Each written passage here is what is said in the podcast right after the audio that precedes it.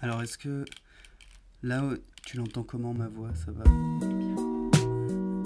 Que les hasards de la vie ont voulu que je naisse pendant la Première Guerre mondiale et que je fasse la seconde. Dans la machine. Bien entendu, on peut sauter sur sa chaise comme un cabri en disant l'Europe, l'Europe, l'Europe. Dans la machine. No, no, no. Ta gueule Dans la machine. Le nationalisme, c'est la guerre. Europa, ich liebe dich. Dans La la machine. machine. Et là, je pense qu'on pourra dire j'aime l'Europe. Dans la machine, une émission de Café Babel Strasbourg. Et si nous plongions de nouveau dans les méandres de l'Europe et cherchions à la comprendre? Ce mois-ci encore, c'est notre but dans la machine. Aujourd'hui, c'est une sex-machine. Comment lutter contre les violences sexistes? Comment faire cesser ces atrocités que subissent des millions de femmes? Des associations, des femmes mènent un combat sans relâche contre cela. Nous entendrons le témoignage d'une femme qui a subi des violences physiques et psychologiques de la part d'hommes et d'institutions. Les institutions, justement, les institutions européennes se saisissent aussi de la question que peut-on, comment nous, poserons ces questions à Bridget O'Loughlin du Conseil de l'Europe et à l'eurodéputée Christine Revaud d'Alone Bonnefoy. Dans cette nouvelle exploration, vous retrouverez la prose vénère de Claire Lapique et l'œil expert de Pomme Ferron. Ce podcast est produit par Café Babel Strasbourg. Jeanne Meyer et Coralie Hanel y ont mis de l'huile de coude. À la technique, Mario Bertalmio. Je m'appelle Quentin Tonneau et vous souhaite la bienvenue dans la machine. Épisode 2. C'est parti, suivez le mode d'emploi.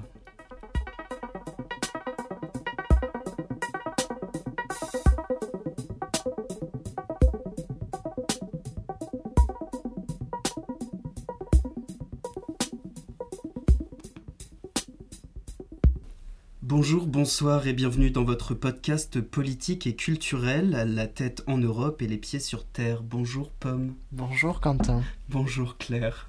Bonjour Quentin.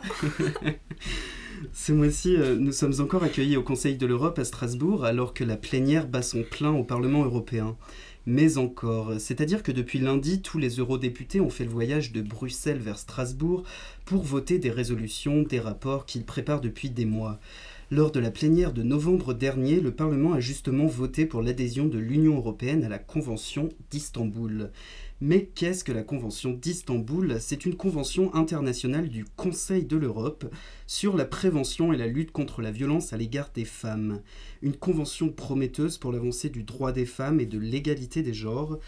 C'est-à-dire qu'il y a encore du travail. Selon l'OMS, dans le monde, 35% des femmes, soit près d'une femme sur trois, indiquent avoir été exposées à des violences physiques ou sexuelles au cours de leur vie. Des chiffres, il y en a beaucoup. 100 000 femmes victimes de violences dans leurs relations en Allemagne en 2015 selon la police. 40 cas de violences domestiques signalés par jour à la police suisse. 580 000 femmes entre 20 et 69 ans victimes de viols et agressions sexuelles dans les 12 derniers mois en France métropolitaine, selon l'INED.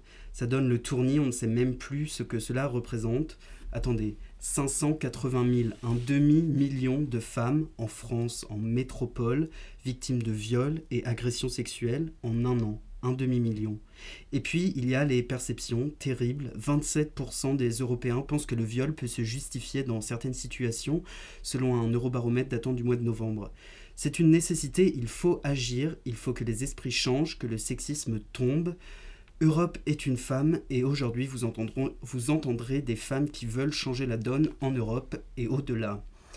Avant que Pomme nous fasse un état des lieux sur les violences sexistes, euh, nous vous avons préparé un petit mix d'actualités et de tout ce qu'on a entendu sur le sujet ces derniers jours.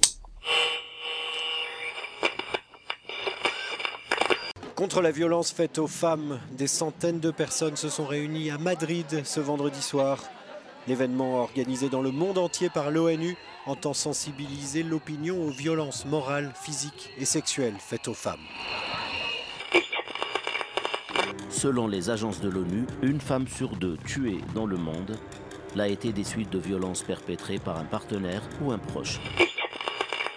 Mais c'est quoi le modèle de votre escalier J'ai l'impression que chaque mois, vous tombez de l'escalier. Alors qu'en fait, le modèle, je le connais. hein. Il a une moustache, une belle situation, une face d'hypocrite, hein, c'est c'est son conjoint. Depuis le début de l'année, 200 femmes ont été tuées par leur époux, ex-mari ou compagnon en Argentine, un pays qui se situe pourtant parmi les plus avancés d'Amérique latine. Dis parce qu'on ne peut pas laisser chaque année autant d'escaliers amener autant de femmes sous terre, non? When I was 14, I was raped.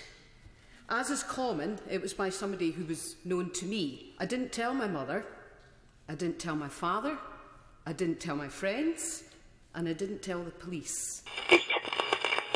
Nadia Mourad et Lamia Bachar ont reçu des mains du président du Parlement européen le prix Sakharov 2016. Les deux jeunes familles yézidis ont été victimes de l'esclavage sexuel pratiqué par le groupe État islamique. Elles défendent aujourd'hui le sort de leur communauté.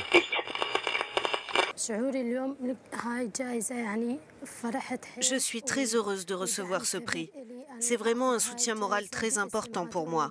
Je vais le recevoir au nom de tous ceux qui ont été enlevés et vaincus par Daesh, et aussi au nom des milliers de femmes qui ont été agressées sexuellement et dont je fais aussi partie. 45 à 55% des femmes sont victimes de harcèlement sexuel depuis l'âge de 15 ans au sein de l'Union européenne.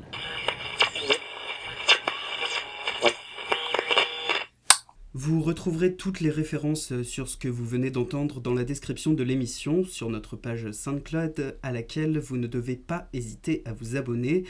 En plus du mix audio, je vous conseille de faire un petit tour sur le site de Café Babel où vous pourrez lire un article témoignage de Lara Bulens sur notre sujet intitulé Violence de genre, le noir au bout du tunnel. Et maintenant, je me tourne vers notre première guide dans la machine Pomme, à quoi penses-tu? Oui, Quentin, en fait, j'étais en train de penser, enfin de réaliser que, quand même, bah, euh, comme tu l'as dit, chaque jour dans le monde, un certain nombre de personnes meurent parce qu'elles sont ou qu'on les perçoit femmes. Alors, on appelle ça des féminicides, enfin, pas trop non plus, hein, c'est un peu un genre de mot interdit hein, qu'il faut pas dire tout haut, euh, genre euh, Voldemort, un mythe, un truc qui n'existerait plus. Pourtant, qu'on soit euh, mère et épouse jugée indigne ou pute poussée à exercer dans des espaces toujours moins sécuritaires, ou tout ça en même temps, être une femme reste encore une prise de risque. Et si par malheur, face à un conjoint ou une conjointe qui vous aurait frappé, violé pendant des années, vous décidez de vous en débarrasser, euh, vous êtes assez coupable pour gagner en plus une peine de prison. Oui, parce que pour prétendre être assez victime, et plaider légitime défense, vilaine femme, il aurait fallu que vous attendiez d'être morte pour agir. Alors moi j'ai pas essayé, mais on m'a dit que c'était compliqué. Si vous ne vous en sortez pas, rassurez-vous, vous ferez au moins les faits divers, en tant que victime d'un crime passionnel, d'un amour destructeur, n'est-ce pas? Ou alors dans le cadre d'un meurtre extrafamilial, victime d'un fou instable psychologiquement. Oui, parce que voilà, les violences faites aux femmes, c'est le problème des cliniques psychiatriques malfamées, hein, pas des hommes sains d'esprit. Bon, sérieusement, j'y pense. Qu'on parle des violences faites aux femmes, ok, mais faites par qui? Parce que c'est hyper commode aujourd'hui pour des hommes politiques de se dire féministes à coup de non mais euh, dans mon pays euh, les femmes on les respecte, moi les femmes je les respecte, c'est pas comme les bougnoules qui viennent chez nous, ils mettent des grosses cagoules aux femmes, c'est pas bien, c'est tout moche. Sans dénoncer pour autant le fait qu'en Europe, dans l'écrasante majorité des parlements et gouvernements, les femmes sont une écrasante minorité. Par exemple, 37% au Parlement européen, et vous pouvez compter de toutes les façons, ça fera toujours moins de la moitié.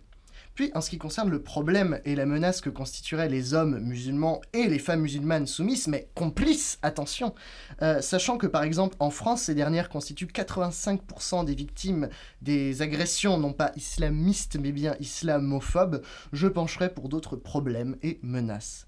J'aurais tendance à penser qu'étant donné les injonctions toxiques à la virilité, la culture du viol, la proportion de viols commis par des proches indistinctement du milieu, nombre d'hommes devraient d'abord se regarder dans un miroir. Bon, après, il y en a qui s'en sortent mieux hein, dans les coupables, avec un gros chèque d'excuses, ou une bonne base de fans, ou une carrière politique, ou un poste de flic, ou un réseau, ou des moyens, ou une bonne gueule. Enfin bref, me voilà à réaliser que si ces violences sont en fin de compte sociales, voire politiques, c'est qu'elles devraient être traitées politiquement. Vous me direz, en période d'austérité, remarque, qu'est-ce qu'une femme à côté du PIB après tout? C'est vrai qu'il y a, euh, en revanche, faut le reconnaître, tentant de faire un petit pas dans tout ça, dont on va beaucoup parler ici, la Convention d'Istanbul. C'est vrai, je regardais euh, condamner les stérilisations forcées, les mutilations génitales, si ça peut faire réfléchir des États, même européens, qui ont contraint certaines femmes, notamment pauvres, étrangères, handicapées, et même toujours pour garder hein, ces deux cases bien propres d'hommes, que du coup on sait que c'est les violents, et de femmes, que du coup on sait que c'est les violentés, euh, qui ont contraint aussi des femmes et hommes trans, intersexes, et ben si ça peut y faire penser, c'est très bien. Mais voilà, dans la Convention, j'ai trouvé l'article 78, paragraphe 2, et je vous avoue que ça me chiffonne. C'est en fait l'article qui autorise les signataires, sur quelques conditions spécifiques seulement du texte, à émettre des réserves, c'est-à-dire en fait juste passer ça et là quelques coups de gomme magique parmi ces articles qu'on peut gommer, une partie de l'article 44 qui demande, quand on n'émet pas de réserve, donc euh, dessus, d'être disposé à, à punir quelqu'un ayant par exemple violé ou épousé une femme ou fille dans un autre pays où ce n'est pas condamné, mais que le responsable est quand même originaire de chez nous. Mais alors je me demande, quand on émet des réserves dessus, comme le Danemark, la Suède ou encore la France, le message c'est quoi? Si vous avez de quoi vous payer le billet d'avion, ayez juste la décence d'être un misogyne raciste violent ailleurs qu'ici.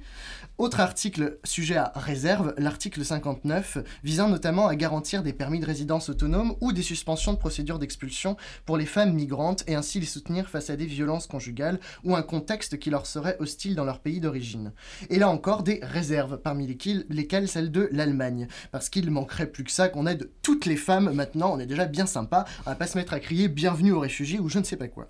En tout cas, il semblerait que même avec l'Europe, on puisse être réservé sur la lutte contre la violence sexiste. L'Union européenne, elle, n'a même pas signé la convention Bande de Punk.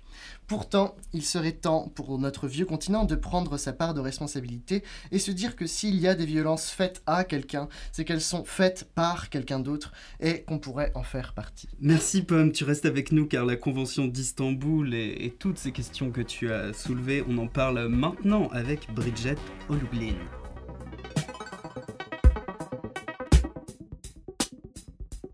Maintenant que la machine est lancée, penchons-nous sur le Conseil de l'Europe et un instrument prometteur pour la lutte contre les violences sexistes, la Convention d'Istanbul.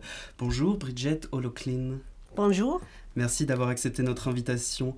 Vous êtes chef de la division violence à l'égard des femmes du Conseil de l'Europe, c'est-à-dire que vous êtes chargé en quelque sorte du suivi de la Convention d'Istanbul, si je ne me trompe pas.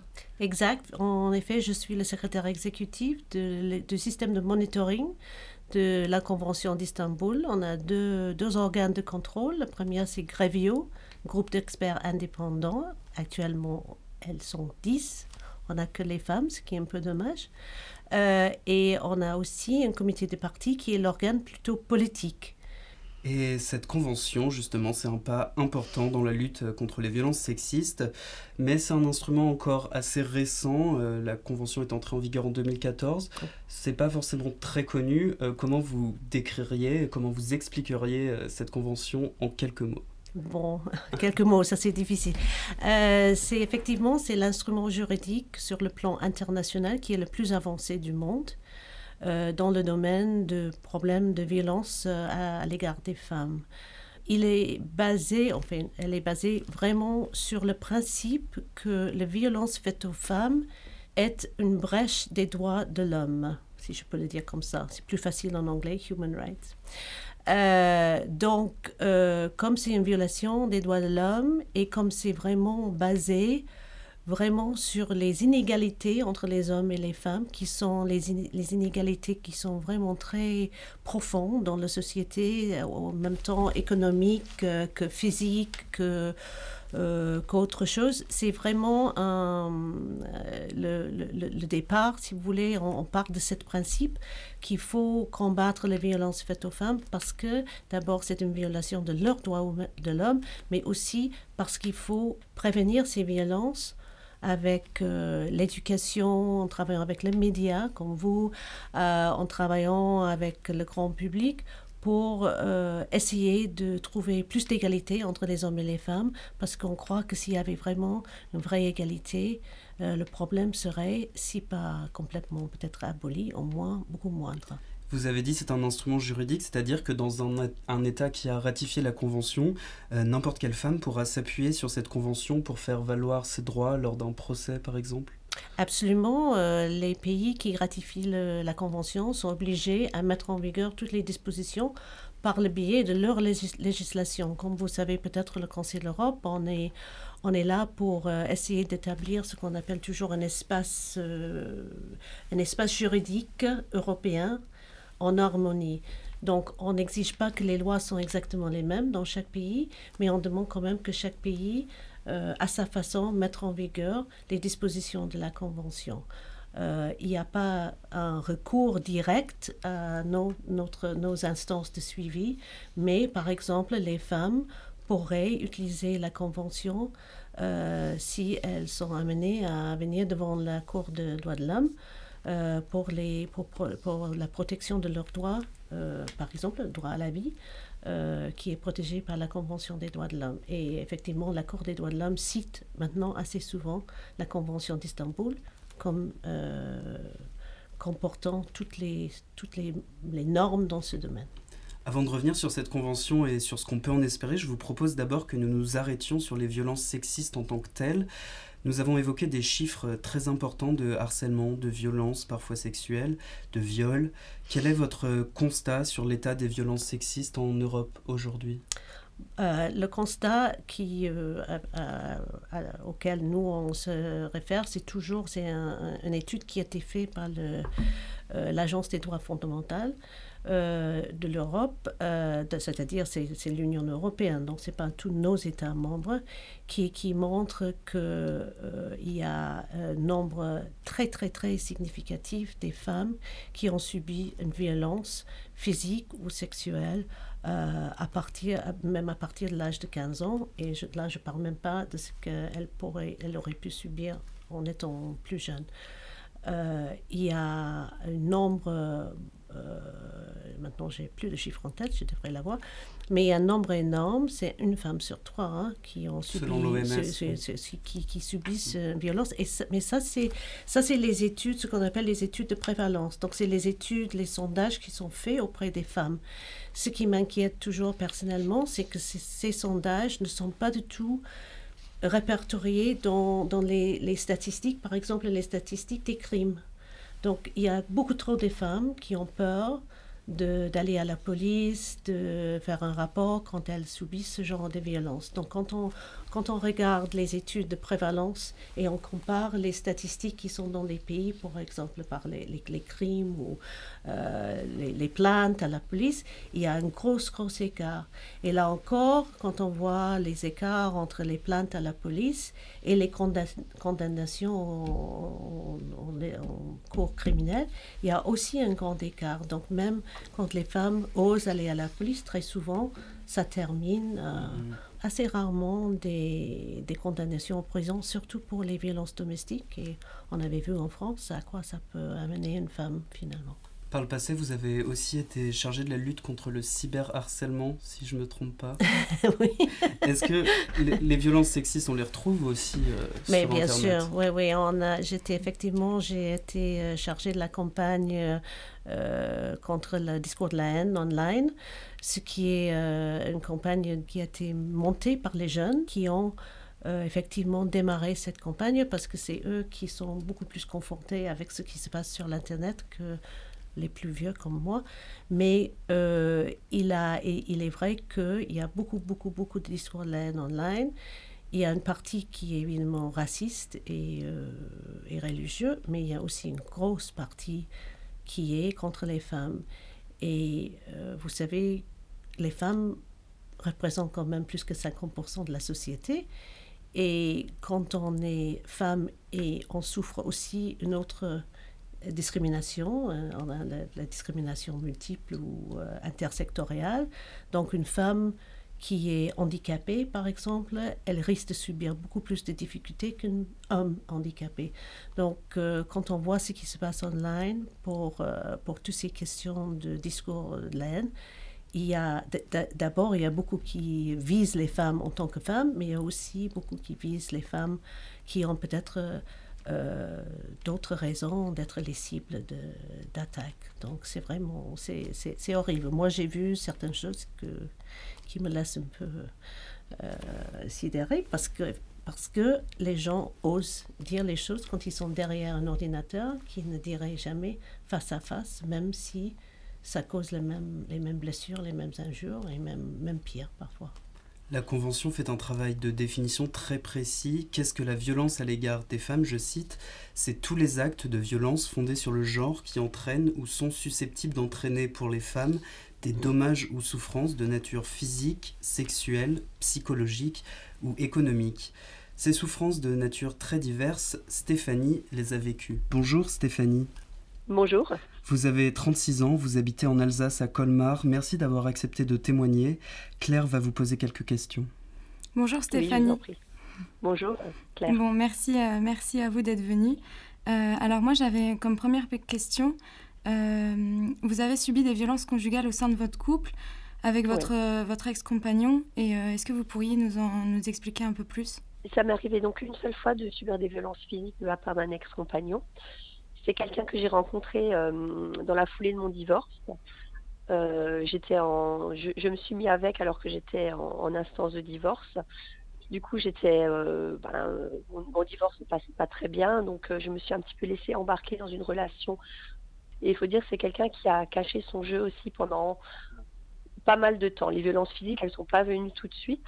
C'est une relation qui a duré en tout et pour tout un an et demi. Mais en fait, les violences, elles ont commencé qu'à partir du moment où on a fait l'achat d'une maison ensemble comme si en fait le fait d'avoir euh, une emprise sur moi ou le fait d'être bloqué par un prêt immobilier euh, sur euh, sur beaucoup d'années faisait que ah ben maintenant j'ai cette emprise sur elle du coup je peux me permettre et, et, comment avez-vous réagi ou quelles ont été les réactions de, de ceux vers qui vous vous êtes tourné? Alors au début, il y a eu, je dirais en tout et pour tout, peut-être trois, quatre trois ou quatre accès de violence de sa part. Et c'est vrai que les premières, euh, les premières réactions, c'est vrai qu'on est un peu sidéré de ce qui se passe. C'est vrai qu'on commence à se confier un peu à des amis, déjà autour de soi pour commencer. Et c'est vrai que autour de nous, malheureusement, je dirais qu'il y a, c'est des situations qui sont très courantes. Et les réactions des gens, je trouve qu'elles sont, comment dire, elles sont ah bah c'est, c'est, peut-être arrivé qu'une fois. Euh, euh, ça, se produira après peut-être plus, il faut voir. Euh, ou euh, je sais pas quoi faire pour t'aider. Non, je sais pas trop quoi faire pour t'aider. Ah, et puis tu sais, c'est un homme. les hommes, ils ont besoin de plus de temps. Enfin, c'était assez. j'ai pas, j'ai pas trouvé de soutien autour de moi au niveau amical ou même au niveau familial pour, pour m'aider, quoi. Et bon, moi, ma réaction, quand même, passé les premiers jours, semaines de sidération, bon, comme dit, c'est arrivé euh, trois, quatre fois, c'est euh, le fait qu'on avait acheté, venait d'acheter euh, une maison ensemble, c'est de, dans son dos de commencer à consulter banque et notaire, quoi, pour savoir comment j'allais faire pour pouvoir me sortir de cette situation, en fait, hein, dans, dans, dans l'optique de le quitter, bien sûr, quoi. Mm-hmm. C'est vrai qu'à côté de ça, il y a eu des réactions de sa part aussi de, de l'ordre de la violence psychologique. Hein, je dirais, il ne participait plus aux dépenses du, du ménage, quoi. Hein. Je veux dire, j'avais des sous de côté euh, que, qui ont été épuisés très très vite en quelques semaines parce que, euh, en fait, j'ai très vite épuisé en plus les dernières économies qui me restaient, ce qui m'a mis dans une situation encore plus précaire. Et euh, en fait, finalement, tout ce qui a amené la vraie séparation, je dirais, je dirais que les premières violences, elles ont commencé en juillet et la séparation définitive a eu lieu en novembre. En fait, il y a eu le dernier épisode de violence, ça s'est fait devant mes enfants. Euh, ce que les, que les autres les autres fois, ça n'avait pas eu lieu devant mes enfants. Et là, en fait, euh, ce jour-là, quand ça a eu lieu devant mes enfants, euh, je, l'ai mis dehors. J'ai appelé la police et je l'ai mis dehors. Et ce qu'il faut aussi savoir, c'est que la situation de violence précédente, ces dernières situations de violence, qui étaient une situation de violence encore plus physique, encore plus intense, j'avais eu, j'avais l'intention de déposer plainte, j'avais l'intention mmh. de, de, faire le nécessaire. Il se trouvait qu'à ce moment-là, mon conjoint et moi, mon ex-conjoint et moi, on était tous les deux en vacances.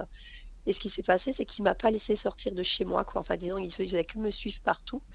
En fait, il, il a fait en sorte, quoi, que, enfin, de pas me laisser libre pour pouvoir euh, faire ce que ce que j'avais à faire, quoi. D'accord. Donc, euh, vous n'avez pas, pu. me fait bien comprendre, quoi. Vous n'avez pas pu aller voir la police pour ce genre Tout ça, ouais, parce qu'il était là et puis qu'il était tout le temps euh, sur mon dos euh, à, à, être derrière moi pour euh, parce que bon je voulais le faire de façon quand même discrète et tout et euh, et j'ai pas pu en fait. D'accord. Et vous avez au, delà des violences conjugales que vous avez vécues, vous mm. vous avez aussi vécu une violence psychologique, donc le sexisme avec votre ex-mari, c'est ça? Oui, c'est ça. Et avec le conjoint qui a été violent aussi. Mhm. Bon, ça s'est fait graduellement, mais quand même, c'était difficile de voir ça venir euh, lui, recommençait à adhérer en fait aux, idées de son milieu, quoi. Hein. c'est-à-dire la femme qui fait tout à la maison, le ménage, tout ça, et, euh, euh, et que, qui n'a pas son mot à dire. Il ne s'est jamais levé la nuit pour les enfants. Il n'a jamais réussi à changer une couche de caca. Mhm. Impossible. Bon, par exemple, mon ex-mari, quand je travaillais le week-end, voilà, il passait la serpillère le samedi après-midi à la maison. Donc autour de moi, j'entendais Oh, mais c'est formidable, tu as un mari, c'est pas sa serpillère. Voilà. Vraiment. Et, euh, Voilà quoi. Enfin, j'ai envie de dire, c'est tellement classique. On l'entend tellement celle-là. Ton mari est formidable, il passe la serpillère quoi. Et au niveau euh, des réponses que vous a données la justice, l'administration, voire même la police, euh, vous me disiez que c'était des réponses assez empreintes de sexisme. Ah, ah oui, ben, par exemple, euh, au commissariat de Colmar, donc quand j'avais déposé plainte pour mon ex-compagnon, celui avec qui j'avais acheté la maison, donc on a fait intervenir, donc les policiers sont intervenus. Je me suis retrouvée au commissariat face à cinq policiers qui m'ont dit écoutez, euh, vous n'avez pas la tête en sang, vous n'avez pas, vous avez pas la tête bleue, c'est pas la peine que vous portiez plainte. Et quand on se retrouve euh, face à cinq filles qui vous disent ça, ben, vous vous retrouvez dehors du commissariat sans avoir rien compris, quoi. Et j'ai dû revenir le lendemain et vraiment insister de façon euh, très pressante pour pouvoir déposer plainte, quoi. Et euh, bah, heureusement, autour de moi, j'ai des, bah, j'ai des amis qui ont été aussi confrontés à des violences conjugales. Et c'est, pour elles, c'est la même chose. Hein. Je veux dire, j'ai aussi des amis qui avaient, une amie qui avait cinq jours d'ITT, elle a pu déposer une main courante, c'est tout, quoi. Est-ce que vous avez Une pu obtenir la garde de vos enfants? J'ai j'ai perdu la garde de mes enfants il y, a, il y a deux ans, deux ans et demi à peu près. Alors au bout d'un an et demi, en fait, euh, mon ex-mari m'a rendu le grand en disant que c'était le lendemain de Noël, en disant je le supporte plus, il m'énerve, je te le rends. Et ça fait bah, presque un an qu'il n'a pas vu son fils, que, bah, que c'est lui qui refuse de voir son fils. Mais par rapport à la justice, en fait, moi j'ai perdu la garde de mes enfants parce que je suis travailleuse du sexe. hein. C'est clairement ça. Euh, même si euh, forcément on peut pas, il ne pourrait pas dire ouvertement que c'était à cause de ça, donc on a pinaillé sur des détails euh, absolument immondes. Je me suis fait reprocher d'avoir été trop longtemps mes enfants, par exemple. Je croyais une phrase de l'enquêtrice sociale du tribunal qui dit comme Madame se prostitue et qu'elle a allaité très longtemps ses enfants, se pose la question d'un rapport malsain avec son corps. Euh, j'ai eu droit aussi à les maîtresses d'école disent qu'elles n'habillent pas bien ses enfants, ou des choses comme ça. Et quand je suis allée voir les maîtresses d'école, elles m'ont fait des attestations comme quoi elles n'avaient jamais rencontré cette personne, qu'elles ne comprenaient pas ce rapport vu qu'elles n'avaient rencontré personne. Euh, oui, j'ai aussi eu droit à le lien avec mes enfants est trop fort, ce n'est pas bien, il faut casser ce lien.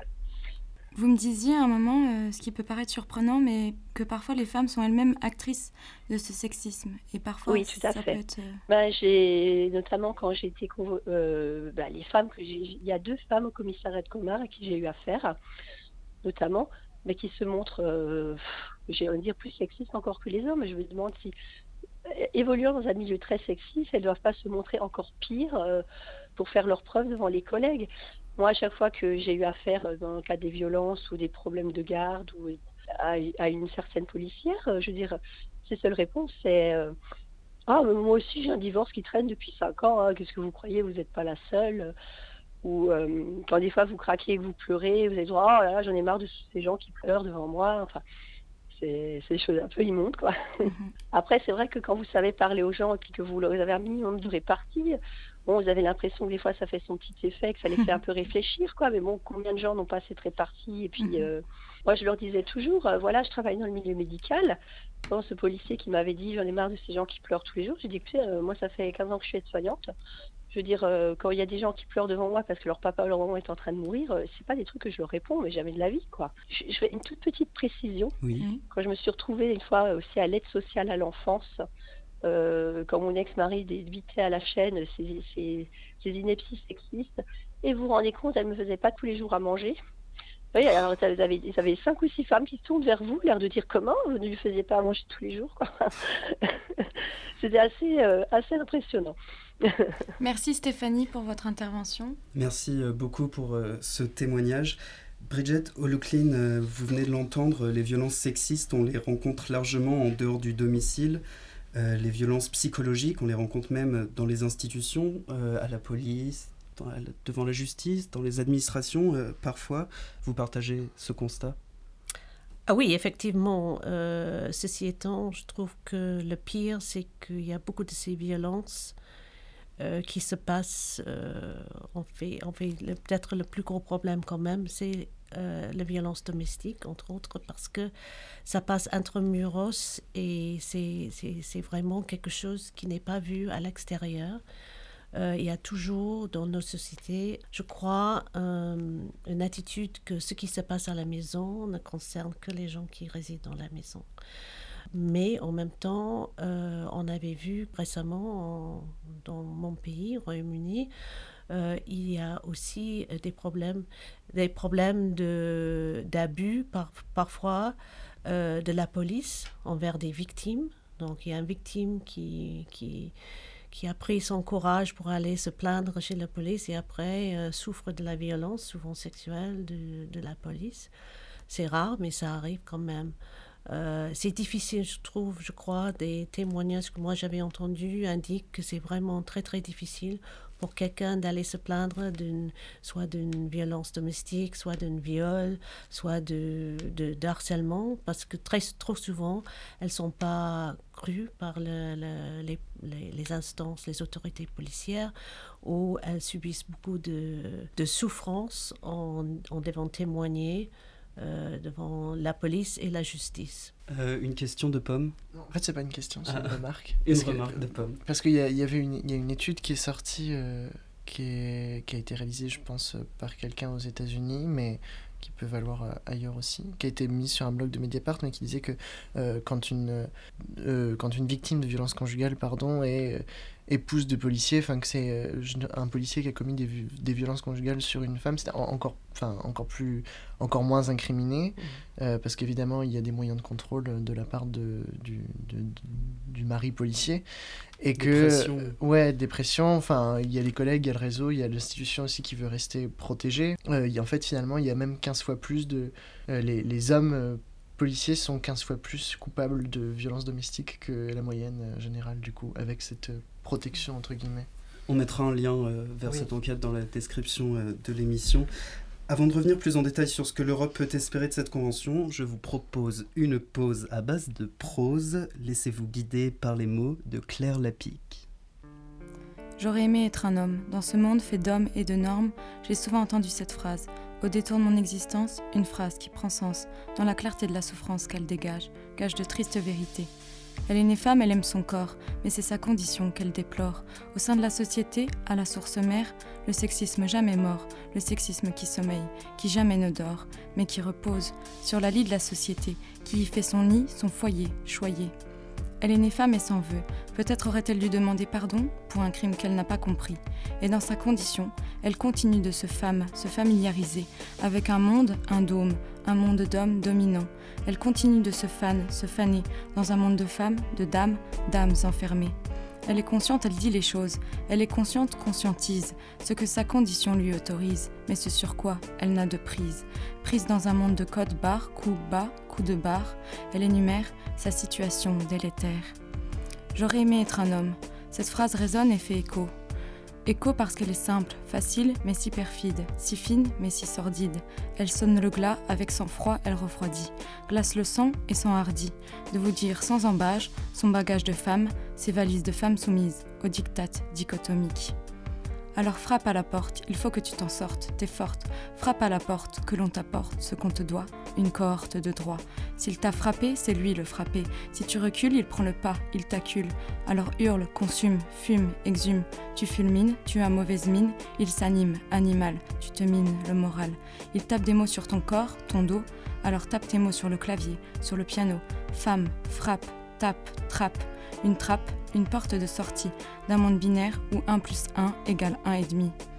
La violence, c'est la peur. La peur du soir, du noir, la peur du désespoir, d'un fou cherchant le défouloir. C'est la honte d'une journée passée à traîner, traiter de traîner, tu traînes ta lassitude, train-train quotidien. C'est les mots qui discriminent, un disque qui rime, qui mine, un risque minimisé. Faut miser sur sa chance d'éviter la misère. Violence, le mot est féminin, comme pour oublier d'où il vient comme pour oublier le détenteur, le générateur, l'instigateur. La violence, c'est les mots qui s'imprègnent, les idées qui restreignent, petit fil conducteur des termes destructeurs, des modes qui modifient, qui figent un monde d'immondices et de vices, une réalité rose et bleue, une vie en rose, en bleu, en coup et bleu. Il faut mettre un terme à cette violence endémique qui endigue, irrigue, irrite, qui révolte, révolte pas tenter, même pas tenter, parce que déjà la connotation fait foi à foison. Une femme est conne, connotée, ôtée de toute valeur, elle dévale la pente, dévalorisée, risée d'un monde, monde dérisoire, illusoire. Pas de rôle, pas de parole, parodie. Des paroles dérobées, des robes envolées. La violence qui s'abat sur un cœur qui bat. Que faire quand on t'enterre, entérine, serine, des mots, des colères, des pertes de repères Que faire quand t'es au plus bas, à terre? Incapable, victime, violence victimaire, la victime erre, violence victimaire qui m'enferme dans ma propre tombe, coupable, incapable, sans moyen pour répondre. La violence, c'est le viol en silence, c'est la honte, c'est l'ombre de l'indifférence, c'est l'insouciance, la souffrance de naître dans l'autre sens, de naître à l'inverse, à l'envers, de n'être que le revers de la médaille de ce monde de failles qui vit, vaille que vaille. Alors c'est con, disons-le, mais c'est conditionné, désincarné, incarcéré dans des corsets, dans des cœurs serrés, décortiquer les crimes, les actions, les discriminations, des corps serrés, des cris, des sons, le poids des mots, mortifères, que faire? Dépuceler, dépecer, des pensées à la pesée, des pensées abusées. Le décor posé, des corps cliqués, des corps clichés, des corps placardés, des codes plaqués. Décomposer des codes posés qui codifient des codes de filles, qui simplifient, décomplexifient, des complexes de filles. Être une individu, dominé dans une société d'hommes, minoré alors que majorité, être déterminé dans une société minée, être femme dans une société infâme. Rien de fatal, rien de fataliste, fétaliste, énumère toutes ces choses qui t'enterrent, mais lutte et libère. Libère-toi de tes déterminants, ce qui te mine, t'extermine.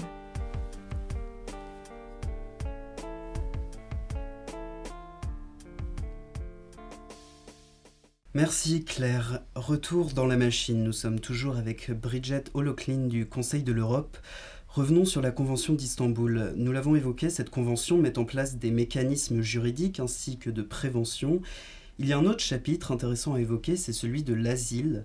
Grâce à cette convention, une femme qui demande l'asile pourrait invoquer les violences fondées sur le genre pour demander l'asile.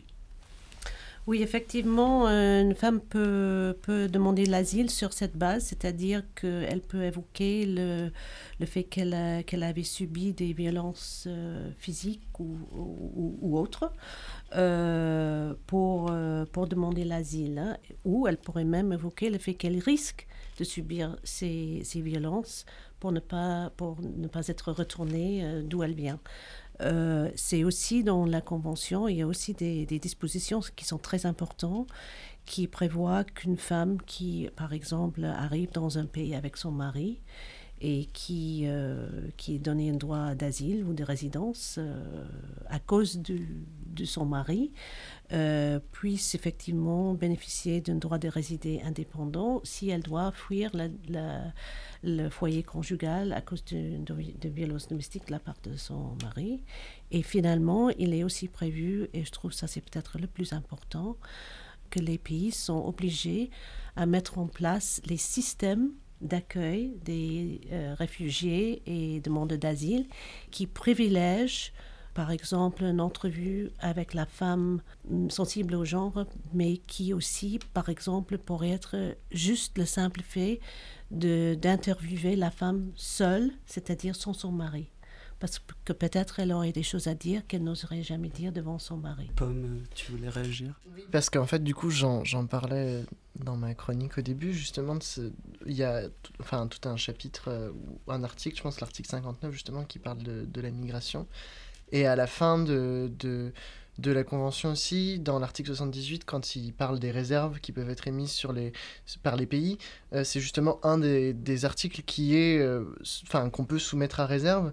Euh, enfin, justement, vous, qu'est-ce que vous en pensez du fait que cet article-là, on puisse, enfin, justement, les pays en fait puissent réserver le droit de l'appliquer en fait, parce qu'il y a plusieurs pays qui ont dit justement, comme l'Allemagne, Qu'ils n'appliqueraient pas cet article. Qu'ils émettaient, une, réserve qu'ils émettaient une réserve par rapport à l'article, ils se réservaient le droit de ne pas appliquer cet article-là, justement. Bon, évidemment, c'est pas, c'est pas, c'est pas super. En même temps, euh, l'Allemagne n'a pas encore ratifié. Euh, mais si ça peut euh, aider un pays à ratifier euh, la convention, je trouve que euh, si, les, si les gens, si les rédacteurs de, de la convention ont mis la possibilité d'un réserve, c'est parce qu'ils savent pertinemment que sans ça, il y aura beaucoup moins de ratification. et le but des réserves auprès du Conseil de l'Europe, l'idée toujours, c'est dans le droit international, c'est qu'on peut effectivement émettre une, réserve sur cet article, par exemple, en ratifiant la Convention, mais la réserve euh, est valable pendant cinq ans. Et à la fin de cinq ans, le pays euh, doit soit le refaire, soit le renouveler, ou ça tombe. Et effectivement, pendant ce temps-là, normalement, euh, il y a un travail de convaincre le pays de, mettre en, vigueur le, nécessaire pour que la réserve puisse tomber. Donc c'est un peu, si vous voulez, c'est un peu une façon d'aider les pays à faire peut-être progressivement.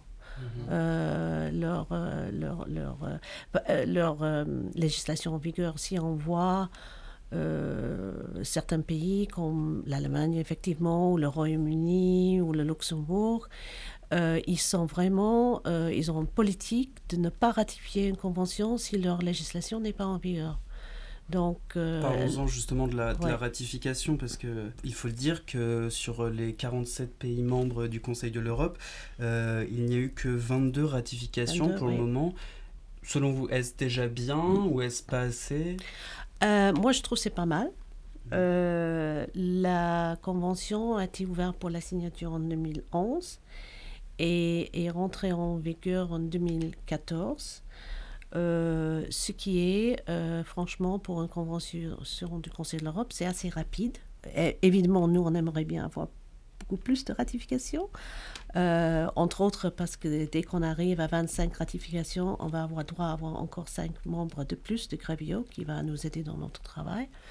Moi, je ne me sens pas encore mûre pour euh, attaquer les problèmes s'il y avait un pays limitrophe qui voulait le, ratifier. Mm. Oh, on a beaucoup d'intérêt de Tunisie, de Maroc, de... mais on n'est pas vraiment, on n'est pas encore vraiment capable parce qu'on n'a pas encore testé sur nos, nos, pays, nos, nos États membres nous-mêmes. Mais en même temps, on peut toujours dire, OK, d'accord, on, on vous encourage quand même à mettre tout en place pour pour que vous soyez euh, en conformité avec la Convention. Mhm. Donc ça peut être utilisé même quand les pays ne le ratifient pas. Il y a quand même euh, une chose qui est peut-être pour moi, c'est plus inquiétant que les réserves, euh, et ça a été évoqué par le comité de parti, c'est que la Pologne, en ratifiant la Convention, a fait ce qu'ils appellent une déclaration. Mais c'est une déclaration euh, qui dit qu'ils vont appeler la Convention aussi longtemps que c'est en conformité avec leur constitution. Bon, ça pour moi, c'est une réserve en blanc. Et comment expliquez-vous que ça prenne autant de temps euh, dans des pays comme euh, l'Allemagne, mm. la Grande-Bretagne, comme vous disiez, qui ne l'ont toujours pas ratifié? C'est en Allemagne, c'était ils avaient un problème juridique dans le sens où leur législation sur le viol n'était pas en conformité, mais maintenant ça l'est. Ils ont fait beaucoup de travail pour pour modifier cette législation. Législation, c'était pas évident. Au Royaume-Uni, d'après ce, que j'avais entendu, ils ont un problème qui est assez technique et qui est lié avec le fait que la Convention prévoit euh, que les pays doivent euh, exécuter une juridiction très large. Hein. ils doivent poursuivre les gens qui auraient commis les crimes les délits en dehors de leur pays, contre quelqu'un qui est résident, même si le crime a été fait en dehors de leur pays. Mhm. Euh, pour des très bonnes raisons, mais en même temps, je crois qu'au Royaume-Uni, ils ont quelques difficultés avec ça. En tout cas, il y a une euh, entité qui pourrait adhérer à la Convention d'Istanbul, c'est l'Union européenne. L'eurodéputée Christine Revaud d'Allon Bonnefoy s'est engagée pour cela et nous sommes allés la rencontrer devant l'hémicycle du Parlement européen.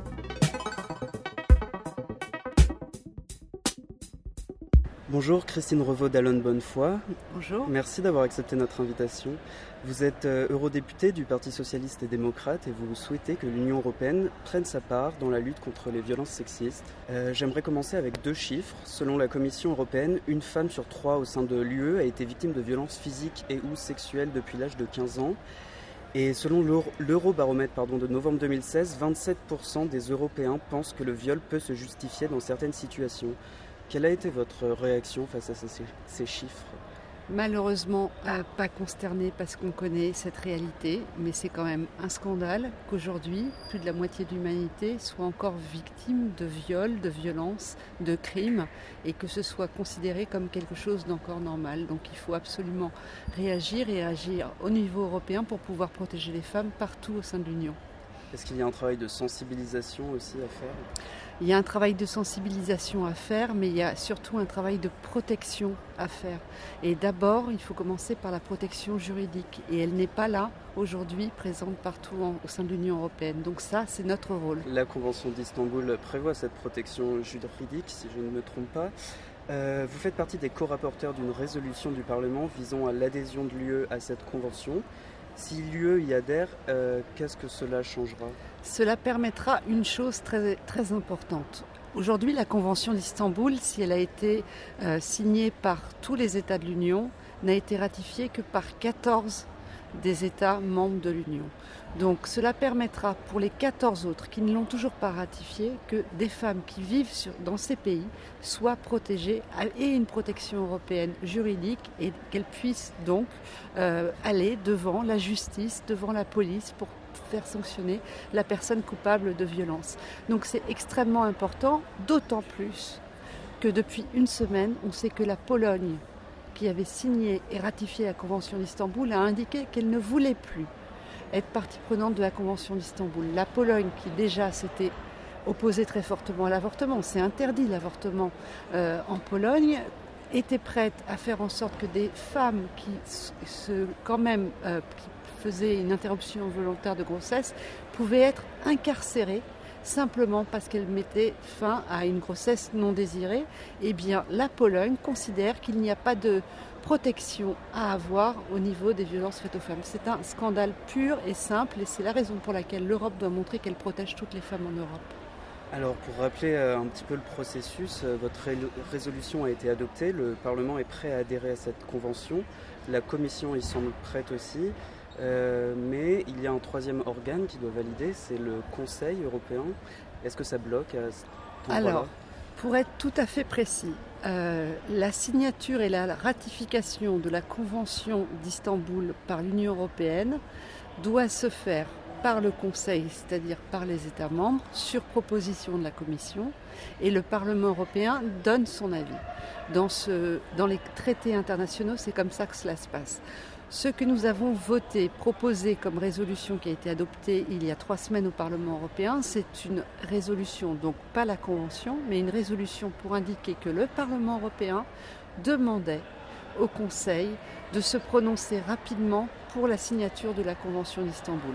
La Commission européenne a fait un travail colossal puisque c'est la commissaire Jourova qui, en mars de cette année, a indiqué qu'elle demandait au Conseil de signer rapidement cette convention.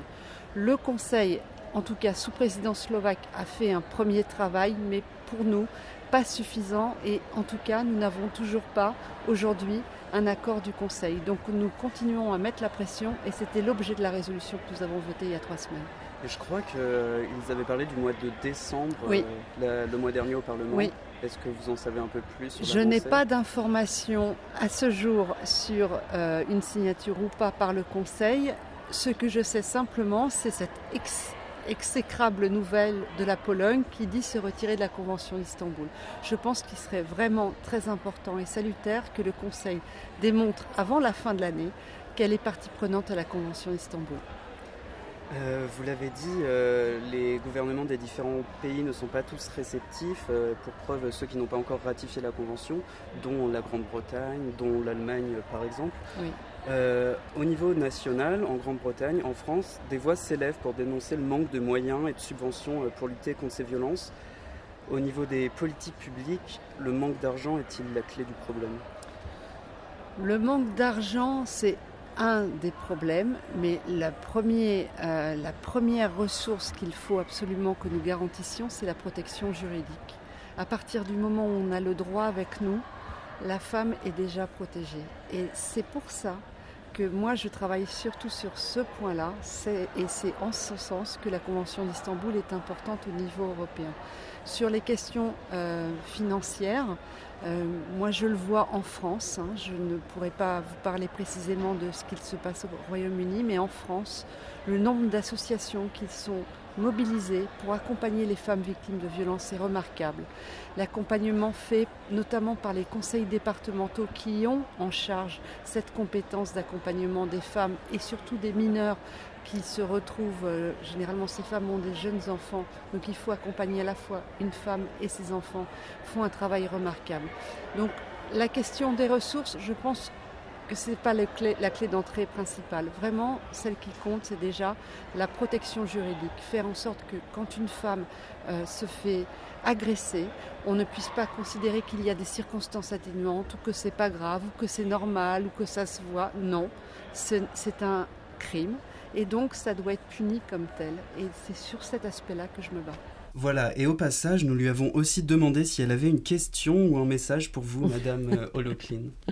Eh bien, la question que j'aurais à lui poser, c'est de, de, mettre tout son poids dans la balance pour inciter les membres du Conseil de l'Union européenne à faire comme ce que le Conseil de l'Europe a proposé, en mettant cette convention d'Istanbul sur la table et en proposant cette garantie qui va au-delà de la souveraineté des États pour protéger les femmes victimes de violences. S'il vous plaît, aidez-nous. Et j'aurai un autre point euh, à mettre dans la balance. On ne considère pas aujourd'hui les grossesses forcées comme étant une violence. Et j'estime que c'en est une et j'estime que comme l'ONU l'a reconnu, il faudrait que l'Union européenne reconnaisse le droit à l'avortement comme un droit fondamental. C'est majeur. Le Parlement parle au Conseil de l'Europe. Une réaction, euh, Madame Leclerc Bon, on a travaillé beaucoup avec euh, le, le, Parlement européen sur cette question. Euh, effectivement, le président de Grevio avait rencontré les parlementaires. Il faut dire qu'il n'y a qu'une passerelle entre le Conseil de l'Europe et le Parlement oui, européen. Oui, il y a une passerelle. il y a une passerelle physique, mais il y a aussi une passerelle euh, virtuelle parce mm -hmm. qu'on on travaille beaucoup ensemble sur ces questions. Et effectivement, avec mes collègues à Bruxelles, nous sommes en train de, de faire tout notre maximum pour que l'Union européenne, effectivement, ratifie la Convention.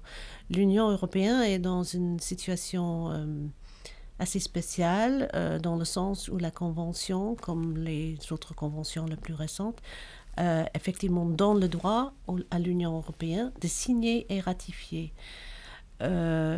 Et par rapport aux autres traités un peu plus anciens, où l'Union européenne n'aurait le droit que d'adhérer. Donc c'est très important parce que comme c'est en deux étapes, c'est-à-dire il y a un, moment de la signature qui est suivi après un certain temps avec le moment de la ratification. Le moment de la signature, et on pousse beaucoup pour que l'Union signe la convention, ça serait un signe, un symbole très très fort politiquement. Oui, parce que je ne sais pas si on a assez insisté euh, là-dessus, mais il faut préciser que la ratification est indispensable pour que la convention s'applique. Euh, Absolument, la ratification, c'est la ratification qui va effectivement euh, faire en sorte que l'Union européenne est, est, obligée à mettre en place toutes les dispositions. Mais au moins une signature pourrait être une indication l'Union euh, a, toutes les bonnes intentions et ça, ça pourrait renforcer la Convention, ça pourrait aussi nous aider à pousser les autres États membres de l'Union à ratifier la Convention. Parce que même si l'Union ratifie la Convention, et on aura un certain temps entre, on, on croit, entre une signature et une ratification pour effectivement discuter euh, enfin, l'Union va avoir à discuter avec ses États membres euh, toutes ces questions euh, pas, pas faciles des, des, compétences. Donc, est-ce que on va, on va laisser juste les questions de migration et asile à l'Union ou est-ce que l'Union a d'autres compétences ou est-ce que les compétences sont, sont divisées? Comment on va effectivement faire un monitoring de l'Union européenne? On ne peut pas aller dans tous les 28 États bientôt 27 États membres. Mais euh, bon, tout, tout, ceci est à, à, régler. Donc, euh, nous, on préconise. Euh, effectivement, on pousse très fort pour avoir la ratification, mais la première étape, ce serait une signature et ça serait déjà pas mal. Et juste une petite précision, dans l'interview avec Madame la députée, on parlait du Conseil européen. Qui bloquait un peu encore la ratification, même la signature mm. du traité d'Istanbul. Juste pour préciser que le Conseil européen, c'est différent du Conseil de l'Europe, Merci malgré beaucoup. la proximité des termes. cette convention, c'est aussi un accompagnement et un suivi des différents pays sur le long terme. Les premières visites de suivi viennent d'être faites en Autriche et à Monaco. Qu'est-ce que les experts cherchent à savoir pendant ces visites? Euh, effectivement, euh, moi j'étais avec les experts en Autriche et je peux vous dire que c'est vraiment, euh,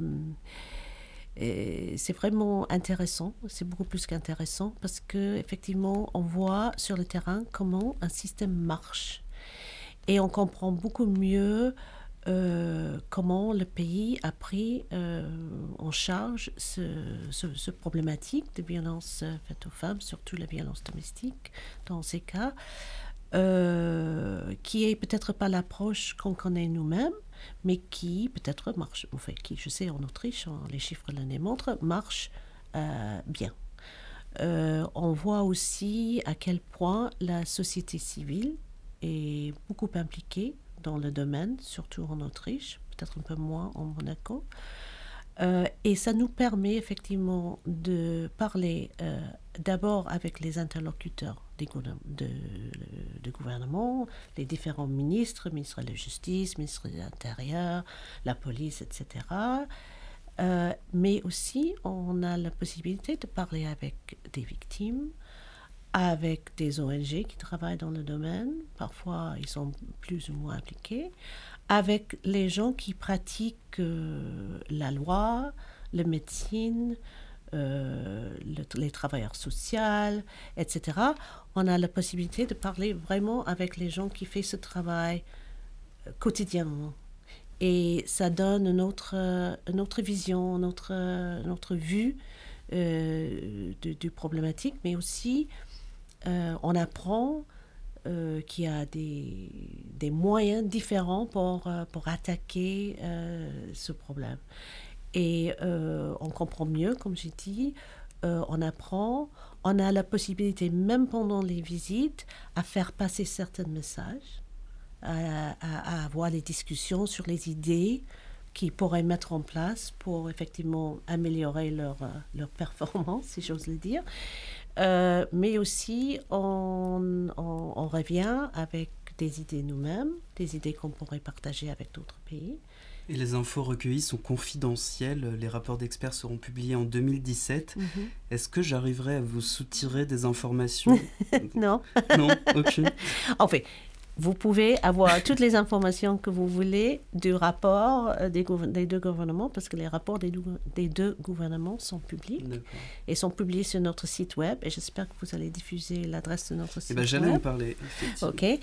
euh, parce que toutes les informations que les auditeurs peuvent, peuvent mhm. vouloir euh, chercher sont sur le site web. Il y a tout le le, notre timetable du monitoring est là et aussi les rapports d'Autriche et Monaco sont sur le site.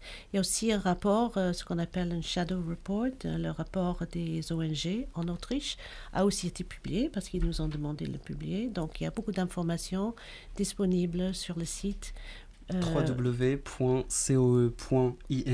slash convention violence.